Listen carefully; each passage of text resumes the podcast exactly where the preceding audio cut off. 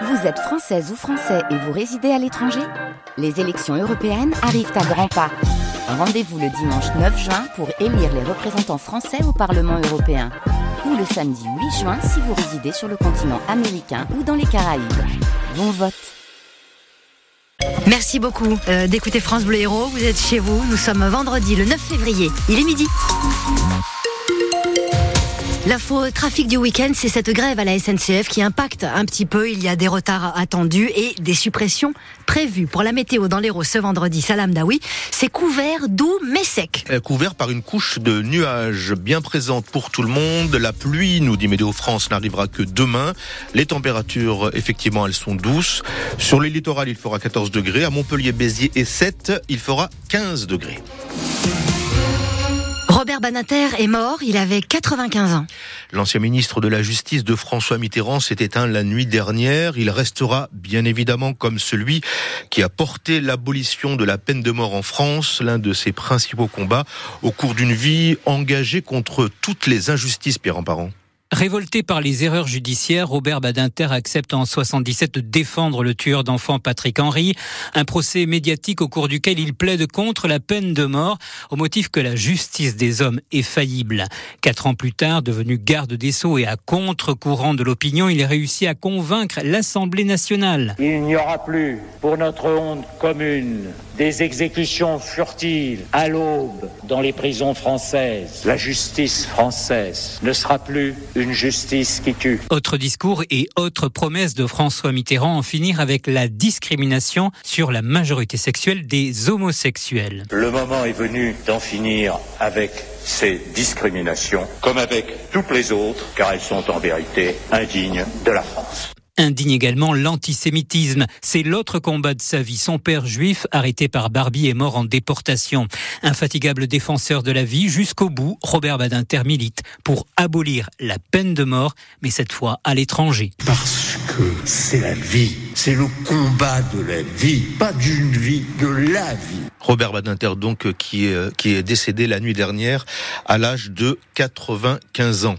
Après un mois d'attente, le gouvernement est maintenant au grand complet et parmi les secrétaires d'État qui sont confirmés, la Montpelliéraine Patricia Miragues, qui reste aux anciens combattants et à la mémoire, poste qu'elle occupe depuis juillet 2022. Chez les ministres, Nicole Belloubet remplace Amélie Oudéa Castera, qui était sur la sellette mais qui garde le portefeuille des sports. Le coup de gueule ce matin sur France Bleu Héros de l'élu chargé des déchets à la métropole de Montpellier. Ouais, François Vasquez a eu un échange public euh, assez vif cette semaine avec le président euh, de la métropole, Michael Delafosse. Ils se sont pris le bec sur un projet d'incinérateur destiné à produire du chauffage collectif. Cette nouvelle unité ferait partie de l'usine améthyste. Projet aberrant pour François Vasquez, qui a fait part de sa vive opposition. Il était l'invité du 6-9 ce matin. La stratégie que j'avais que j'ai mise en place et qui a été votée avait prévu à mi-mandat de baisser de 30 à 40 000 tonnes au moment où je vous parle les déchets. Seulement, elle n'a pas été exécutée. C'est moi qui ai été élu par les Montpelliéraines et les Montpelliérains. J'ai été, j'ai eu la confiance des maires et des conseillers métropolitains, mais je n'ai pas la main. C'est visiblement la direction générale des services qui, euh, je dirais dans mon dos, euh, prévoit un plan B à la stratégie. Eh ben, il va falloir qu'il y ait un arbitrage de fait. On ne peut pas avoir deux décideurs sur la même politique. Il y a un choix à faire. Je peux comprendre que pour l'instant les déchets soient sortis du viseur du président de la métropole, parce qu'il y avait beaucoup de chantiers. Vous l'avez eu, on a eu quand même le tram gratuit, la capitale européenne, tous les travaux de la ville, donc la métropole était très engagée. Et je pouvais comprendre un retard. Mais à un moment donné, il faut savoir quelle stratégie on mène. Vient François Vasquez, invité du, du 6-9 de France Bleu Héros ce matin. Interview à réécouter dans son intégralité sur francebleu.fr. Un gendarme de l'Hérault renversé par un automobiliste lors d'un refus d'obtempérer entre Pézenas et Rougeant. Les faits remontent au week-end dernier sur la départementale 13. C'est un adolescent, un gardois qui était au volant d'une voiture volée. Il a été euh, identifié et arrêté. Un an de prison avec sursis requis contre un Montpellierin de 44 ans qui comparaissait hier pour apologie du terrorisme devant le tribunal correctionnel lors d'un rassemblement pro-palestinien quartier Gambetta début novembre. Le militant a qualifié d'acte héroïque et de résistance l'attaque meurtrière du Hamas le 7 octobre au cours de laquelle plus de 1100 Palestiniens ont été tués. Son discours a été filmé, la vidéo postée sur Internet. Le jugement sera rendu dans une quinzaine de jours.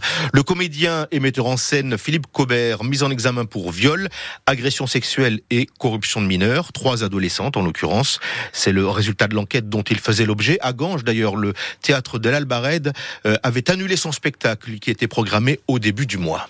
On connaît le parcours précis de la flamme olympique dans l'Hérault. Le parcours et la date, ce sera le 13 mai prochain. Cette flamme partira du viaduc de Millau à 8 heures du matin avant d'arriver donc chez nous, Elisabeth Badinier.